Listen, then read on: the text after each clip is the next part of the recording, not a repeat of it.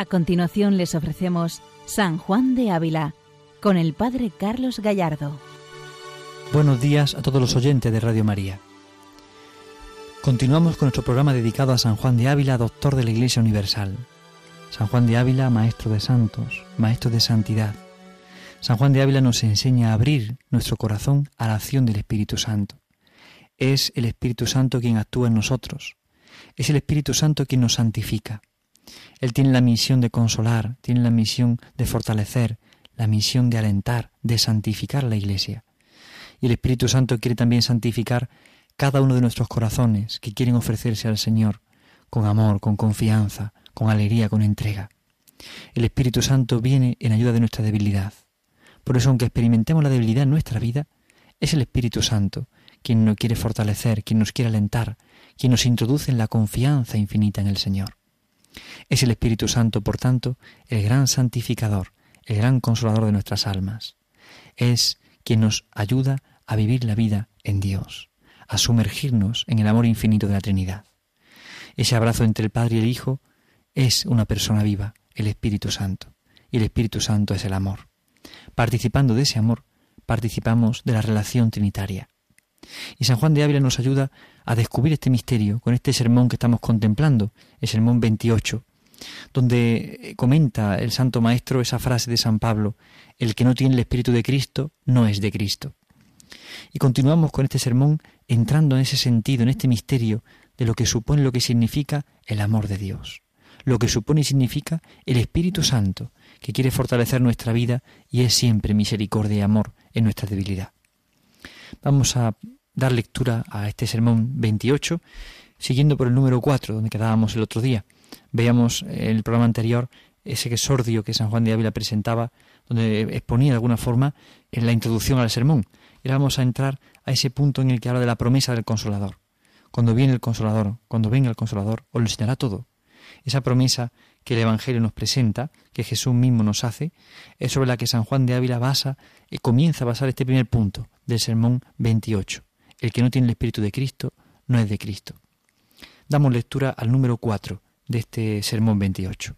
Ya os he dicho algunas veces que si dejásemos a su corazón hacer lo que quiere por nosotros, todo sería hacernos misericordia, porque a él propio le es el hacer misericordia. Si castiga, como forzado castiga, y fuera de su condición. Cuando abate Dios a uno, no lo hace de corazón, sino como forzado, como padre que ve a su hijo ser malo. Castígalo con amor, y el hijo hace que le castigue. Dios dulce es de naturaleza, dice San Jerónimo, mas nosotros le hacemos que nos castigue. De aquí viene que cuando castiga, luego busca el consuelo. No os complace en afligir y castigar a los hombres, porque después de afligir se compadece con inmenso amor. Bien, hemos escuchado este punto número 4 del Sermón 28, donde San Juan de Ávila cita precisamente el libro de las lamentaciones, pero también al mismo tiempo introduce unas frases preciosas que nos ayudan a comprender mejor la acción del Espíritu Santo. Es más, nos ayudan a conocer el corazón de Cristo. Esta frase tan preciosa con la que comienza el número 4. Si dejásemos a su corazón hacer lo que quiere por nosotros, todo sería hacernos misericordia, porque a Él le es propio la misericordia. Es decir, lo propio de Dios, lo propio de Dios es la misericordia. Lo que nace de su corazón para con nosotros es el amor, es el perdón, es la misericordia infinita. Es lo propio de Dios. Por esto, si dejásemos a su corazón hacer lo que quiere, todo es perdonar, todo es amar. No es el castigo lo que nace de Dios, el castigo lo provocamos nosotros, nuestra vida, nuestra falta de, correspondencia, o aún más nuestra falta de conversión o de lucha contra el pecado. Eso hace que el Señor tenga que irarse contra nosotros, no contra nuestra persona, sino contra nuestro pecado, porque Dios y el pecado no son compatibles. Pero sin embargo, lo propio de Él es perdonar. Por eso cuando encuentra un alma que se arrepiente, que, que, pide perdón mínimamente, que se acerca con confianza, derrama toda la misericordia sobre él. Y así es el corazón de Cristo. De hecho, cuando leemos, por ejemplo, el Evangelio de San Lucas, el mismo Jesús, en la parábola del Hijo Pródigo, en el capítulo 15, nos presenta, por ejemplo, este, este hijo que, que se acerca al Padre, pero no con contrición perfecta, es decir, no con dolor por haber ofendido a Dios o ofendido a su Padre, sino porque tiene hambre. Le mueve la contrición, le mueve la atrición, perdón, no le mueve la contrición. Pero sin embargo, el Padre quiere perdonar, y en cuanto ve un mínimo movimiento de arrepentimiento, derrama toda la gracia. Por eso lo propio de Dios es la misericordia. Nadie puede pensar que Dios está esperando para castigarnos, que tiene un martillo en la mano para golpearnos cuando nos equivocamos. No. Él espera siempre de nosotros el arrepentimiento. Pero es necesario el arrepentimiento. Para que el sacramento del perdón produzca su fruto, se necesita ese arrepentimiento del corazón y acercarnos al sacramento pues, con dolor de nuestros pecados y con propósito de la enmienda dentro de nuestras posibilidades, pero al menos desearlo, pedirlo, suplicarlo, luchar por eso. Aquí está lo sorprendente de la misericordia de Dios, que es que Él quiere perdonar. Por eso, en cuanto ve un corazón que se acerca con mínimamente arrepentido, ya Dios derrama toda la gracia. Porque si dejásemos a su corazón hacer lo que quiere por nosotros, todo es hacernos misericordia. Porque es que lo propio de Dios, lo propio de Dios, es la misericordia. Porque nace de sus entrañas, porque Dios es amor, y la misericordia es expresión máxima de este amor supremo de Dios. Por esto experimentar el perdón en nuestra vida es tan importante. No podremos empezar a caminar si no experimentamos antes el perdón. No podremos perdonar incluso si no nos dejamos perdonar nosotros. Necesitamos experimentar la misericordia para también poder derramar misericordia. Para comprender mejor al pecador tenemos que descubrir que somos pecadores y necesitamos del perdón. Quien corrige o habla desde una autoridad en la que piensa que no tiene pecado, que no tiene error, que no se equivoca nunca, comienza a equivocarse, comienza a juzgar al hermano y a, y a desplazarlo. Sin embargo, el que descubre que es pecador, que es débil, que es miserable, pero que necesita tanto de Dios, comprende mejor al hermano, comprende mejor sus necesidades, sabe estar atento a los que necesitan de Él y a los que necesitan del amor de Dios. Lo propio del corazón de Cristo es la misericordia, y el Espíritu Santo es amor, por tanto es perdón. San Juan de Ávila derrama aquí toda la, ternura del amor de Dios en esta frase. Si dejásemos a su corazón hacer lo que quiere por nosotros, todo sería hacernos misericordia, porque Él es propio la misericordia. Qué grande es el amor de Dios, que quiere perdonar. ¿Me dejo yo perdonar? Esa es la pregunta que hoy nos podíamos hacer. ¿Me dejo yo perdonar? ¿Experimento de verdad tanto amor de Dios? ¿Lo experimento, lo gozo, lo vivo? Tiene que alegrarnos el corazón saber que Dios quiere perdonar y quiere amar siempre y busca en nosotros esa pequeña correspondencia de amor. Pero San Juan de Ávila sigue diciendo algo muy, muy interesante. Dios se siente como forzado a castigar. Eh, no es su condición, pero tiene que hacerlo porque como el padre, que comprende que su hijo actúa mal y, debe de corregirlo, porque lo contrario de Dios es el mal. O sea, lo más contrario a Dios es el mal. Entonces Dios rechaza el mal. Y no es que rechaza al pecador, nunca rechaza al pecador, pero tiene que rechazar el mal. Entonces se ve forzado a castigarnos porque el mal nos ha conquistado y nos ha hecho perder de vista lo que es el amor verdadero. Y aquí está la clave. Por eso no es condición de Dios castigar, sino amar. Pero el amor a veces le lleva a tener que castigar. Y el amor nos lleva a castigar. Claro, a veces nos cuesta entender esto en Dios, cómo Dios va a castigar, ¿no? Es una palabra que a veces como que nos cuesta. Pero sin, sin embargo, si la desplazamos un poco a un ejemplo humano, que aunque siempre es un ejemplo limitado, pero es un ejemplo que nos ayuda, podemos encontrar una similitud con un padre de familia. Un padre que tiene sus hijos, a los que quiere con todo su corazón, pero el hijo actúa mal, el hijo se porta mal en casa, el hijo no obedece. Ese padre tiene que corregir a su hijo, porque si no, no lo quiere bien. Ese padre tiene que castigar a su hijo, porque si no, no lo quiere bien, no le ayuda a reconducirse. Un niño que ha desordenado sus afectos, su orden de vida, tiene que ser ordenado en el castigo.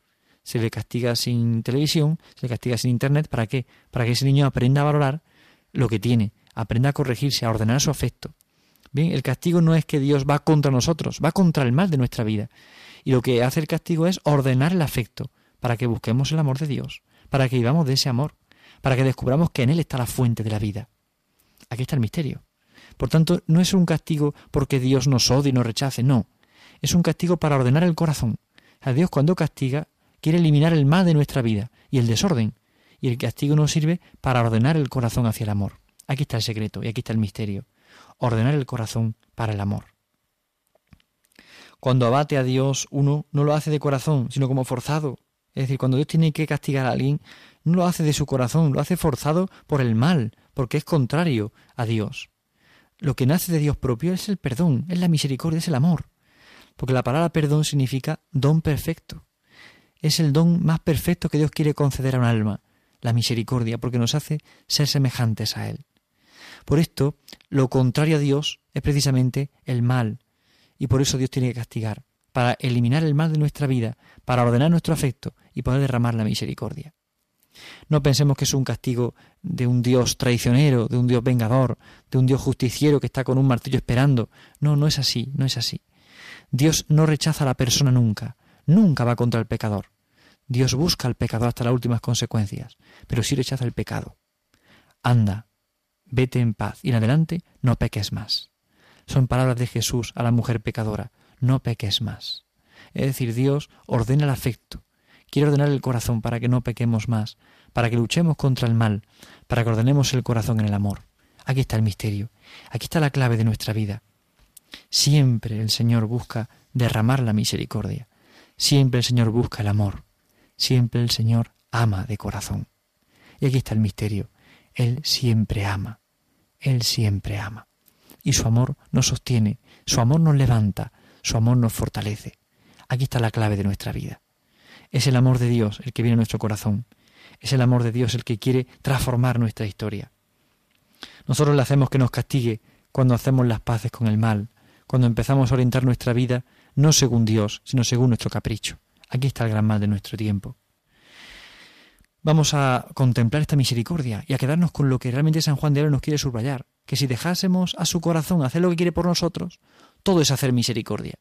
No nos quedemos en un castigo que Dios hace, quedémonos en un amor al que Dios tiende siempre, pero espera de nosotros ese arrepentimiento, ese deseo de recibir el perdón y la paz de sus manos. Esa es la clave de nuestra vida, descubrir su amor, su perdón, su misericordia, su bondad. Escuchamos al Santo Maestro. Qué desconsuelo recibieron los apóstoles cuando les dijo que se quería ir. Porque os he dicho esto, la tristeza se ha apoderado de vosotros. Amaban tanto a Jesucristo que no tenían paciencia para oír decir me voy, pues sois tan amigo de dar consuelo. ¿Qué consuelo daréis a estos que tan desconsolados están por amor de vos? Dos consuelos le da. Si me amarais, os alegraríais de verdad. No os pospongáis mi bien a vuestro contentamiento. Si me amaseis, gozaos, que voy a reinar y porque este consuelo es de perfección, que vivan en trabajos y tomen por consuelo que la voluntad de Dios se cumpla en ellos. Dales otro consuelo que toca al provecho de ellos. Tristes estáis, porque me voy, pues yo os digo que os cumple que yo me vaya. Mira qué palabra, que es menester grandísima fe para creerla. Yo os digo en verdad que os conviene mi ida. Pareceos a vosotros que yéndome yo, quedáis desamparados, y que los judíos y todos los hombres os han de perseguir. ¿Pensáis que quedáis como niños, que en apartándome la madre de ellos los ha de comer el lobo? Señor, si dijerais que os cumplía a vos, fuera bien, mas que nos cumple a nosotros, ¿cómo es posible? Cúmpleos que me vaya, porque si no me fuere, el consolador no vendrá a vosotros, y si me fuere, lo enviaré. Por eso os cumple que me vaya. Señor, consolador por consolador, ¿vos no sois buen consolador? Es impresionante las palabras que San Juan de Ávila eh, introduce en este sermón. Él hace como este diálogo entre Jesucristo y los apóstoles y lo presenta de una forma tan preciosa. Presenta el consuelo del Señor. Eso lo quiere presentar. San Ignacio en los ejercicios espirituales, en la cuarta semana, en la semana de la resurrección, del misterio de la resurrección, dice que el oficio del resucitado es siempre consolar es el oficio del resucitado y del Espíritu Santo. Es oficio trinitario del Padre, del Hijo y del Espíritu Santo. Y la promesa que Jesús nos ha hecho es enviar al Consolador, al Espíritu Santo. Él es consolador, pero aún más lo es también el Espíritu Santo, porque tiene esa misión de consolar a la Iglesia, de alentar a la Iglesia, de animar al corazón cristiano que quiere entregarse a Dios. Por esto los apóstoles experimentan primero un desconsuelo, eh, San Juan de Dios lo introduce así, ¿no? ¿Qué desconsuelo recibieron los apóstoles cuando, cuando le dijo al Señor que se quería ir? Cuando Jesús dice que se va, los apóstoles experimentan un desconsuelo. Se sienten lejos, se sienten vacíos, abandonados de Jesús, como que se marcha, como que los deja. Y, ellos experimentan a veces ese vacío. Eh, humanamente hablando, todos podemos comprender lo que esto significa. Cuando una persona se nos va o la va a tardar tiempo en verla, eh, estamos de viaje, pues sentimos como un desconsuelo porque echamos de menos a la persona que queremos, un niño a su madre, un marido a su esposa, si va de viaje, si está fuera, pues evidentemente eh, uno experimenta esa lejanía, un amigo con otro amigo cuando llevan tiempo sin verse, pues experimentan esa lejanía, ese vacío, experimentan eh, ese desconsuelo, podemos decir, y saben que la presencia de la persona que quieren es consuelo. Y Jesús les, a los apóstoles les enseña a comprender que precisamente el consuelo que van a recibir es muy grande, es mayor que su presencia en la tierra, porque es su presencia en el corazón de cada uno, por la acción del Espíritu Santo. Por eso, eh, San Juan de Ávila, con tanta delicadeza y con tanta dulzura y además con tanto estilo, sabe presentar ese diálogo entre Jesucristo y los apóstoles. Como ellos preguntan, pero bueno, ¿y nosotros qué hacemos? Si tú eres nuestro amigo, el amigo que nos da consuelo, ¿qué consuelo vamos a recibir ahora? ¿Quién será nuestro consuelo? ¿En quién encontraremos esperanza? El corazón cristiano siempre tiene la esperanza puesta en Jesucristo. Siempre tiene que tener el corazón puesto en la Trinidad. Por eso Jesús no nos deja sin consuelo. Envía el Espíritu Santo. Y dice San Juan de Ávila que dos consuelos da. Un consuelo primero podemos decir que es el Espíritu Santo. Y la alegría de saber que el Señor va a reinar. Eso nos presenta. Es decir, la alegría del corazón que ama es saber que va a reinar. Cuando sabemos que alguien que, no, alguien queremos va a ser algo que le viene bien, que le hace bien, que le ayuda. Nos alegramos de esta persona que va de viaje a descansar, que va de vacaciones, que le han dado un premio y va a, a recibirlo. Nos alegramos de la persona que queremos, que recibe un don, que recibe una alegría. Jesús le dice a los apóstoles, alegraros porque yo voy a reinar. Alegraros porque voy con mi Padre. Es decir, si queréis bien a Cristo, si me queréis bien, eh, tenéis que alegraros de este bien, de que voy a reinar con mi Padre. Si queremos bien a Jesucristo, nos tenemos que alegrar de que esté unido al Padre, porque el Padre y Él son uno y actúan en unidad, actúan en comunión con el Espíritu Santo. Esa es la primera alegría, el primer consuelo que presenta San Juan de Ávila y le recuerda a los apóstoles y nos recuerda también a nosotros. Ese consuelo de saber que Cristo va a reinar. Pero en segundo lugar, el consuelo de saber que viene el Espíritu Santo y que ese Espíritu Santo nos hará vivir la voluntad de Dios, nos unirá más a Jesucristo, más que ahora mismo, más que en este momento. Es decir, el Espíritu Santo tiene la capacidad de unirnos más íntimamente a Cristo que cuando Él estaba en, su vida mortal en este mundo, en esta tierra. Es sorprendente. O sea, la acción del Espíritu Santo nos une tanto a Jesucristo y a su misterio pascual que vivimos más íntimamente unidos a Él que si estuviéramos con Él caminando por las calles de Jerusalén. ¿Cuántas veces pensamos, ay, si yo hubiera estado en tiempos de Jesús, si hubiera tocado su rostro, si lo hubiera conocido, hubiera escuchado, viviría con Él? Y bien, es un deseo precioso, pero hay que pensar algo más. Cuando Cristo nos envía el Espíritu Santo es para que vivamos más unidos a Él incluso que los, que, los apóstoles o que la gente que estaba con Él en Tierra Santa en aquellos momentos, en Jerusalén o en Nazaret. El Espíritu Santo tiene la capacidad de hacer posible una relación más íntima con Cristo, mucho más íntima con Cristo, que la que pudieron tener los apóstoles o Lázaro, Marta y María. Es la acción del Espíritu Santo la que nos une a Jesucristo, la que nos hace uno con Él. Qué hermoso es la Arabia de los Santos, por ejemplo, y nos hacen ver cómo ellos vivían una íntima unión con Jesucristo por la acción del Espíritu Santo.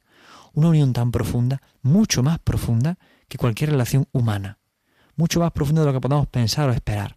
Es impresionante descubrir este misterio, cómo el Señor nos concede la gracia de su amistad y nos concede el consuelo de su amor. Siempre está con nosotros, no nos deja nunca. Es la promesa del consolador no os dejaré nunca. Él nunca nos deja. Cristo nunca nos deja, por eso nos hace partícipes de su Espíritu, el Espíritu Santo, que es el Espíritu de Jesucristo. Es el amor entre el Padre y el Hijo. Conviene que yo me vaya. ¿Para qué? Para que recibáis el Espíritu Santo, porque sólo así estaréis más unidos a mí. Viviréis más en comunión conmigo. Esta idea quiere subrayar San Juan de Ávila en este sermón. Con tanta delicadeza sabes poner a todos los oyentes ese diálogo entre Cristo y los apóstoles, para hacernos caer en la cuenta de que Cristo nos quiere consolar, nos quiere consolar con el Espíritu Santo, para introducirnos en la comunión de fe y de amor con Él. os parece que yo me voy y quedé desamparado, pero sin embargo no es así. Y tenéis miedo porque los judíos perseguirán, pero pensáis que yo voy a dejar solos. Pensáis que yo voy a dejar solos. San Juan de Ávila quiere recordar esta idea. No tener miedo, no experimentar a veces la soledad, sino saber que Cristo permanece con nosotros, que por el Espíritu Santo, por la acción del Espíritu Santo, Él permanece en nosotros. Y es tan importante este misterio, es tan grande descubrir esta verdad de fe, es tan importante darnos cuenta de lo que esto significa. Es decir, Por Él y en Él vivimos siempre. Con Él y en Él estamos permanentemente, porque el Espíritu Santo nos ha unido al corazón de Cristo, a ese corazón que solo sabe hacer misericordia, porque lo propio de Él es la misericordia. El Espíritu Santo viene a consolar. Y es el gran oficio del resucitado, consolar. Tenemos nosotros que experimentar ese consuelo divino en nuestra vida, ese consuelo del Espíritu Santo que nos hace entrar en comunión con el Señor. No es un consuelo a un problema que tengo, no es un consuelo como un cuidado paliativo, ¿eh? bueno, está el sufrimiento ahí y aguanta como pueda y está, te un consuelo para que te aguante. No, no, no es eso. Es un consuelo que regenera, que transforma, que, que, que ilumina la vida entera, que la transforma y la cambia, y hace que el sufrimiento se torne en amor, se torne en alegría, se torne en ofrenda permanente. Hace que el sufrimiento tenga un sentido redentor. El consuelo no es un cuidado paliativo, el consuelo da sentido a la vida entera, porque el consuelo de Dios es la fortaleza en la esperanza, es la lucha en la cruz. Si tú experimentas la enfermedad, el dolor, el sufrimiento, la lucha, la limitación, piensa en el consuelo de Dios. Dios quiere consolarte. Y de hecho ese sufrimiento, esa cruz, ese dolor, te une más a Jesucristo, porque el Espíritu Santo viene en ayuda de nuestra debilidad. Aquí está el misterio que San Juan de Ávila nos quiere mostrar. Dios, Cristo, no nos deja nunca. Y su consuelo es el Espíritu Santo, el Espíritu del amor. Y ese consuelo no es un cuidado paliativo, es lo que da sentido a la vida y a la muerte, es lo que ordena y orienta la vida para vivir siempre en amor, porque el sufrimiento se torna en amor cuando vivimos con el Consolador, cuando vivimos en el Espíritu Santo. Bien, pues pidamos hoy para este día el Espíritu Santo, que podamos experimentar todos nosotros la fuerza del Espíritu Santo. Pidamos hoy para este día este consuelo de Dios, que experimentemos siempre su consuelo, su compañía, su cercanía, su amistad, que experimentemos siempre cuán suave es el Señor que tanto nos ama. Que el Señor os bendiga. Buenos días a todos en el Señor. Han escuchado San Juan de Ávila, dirigido por el Padre Carlos Gallardo.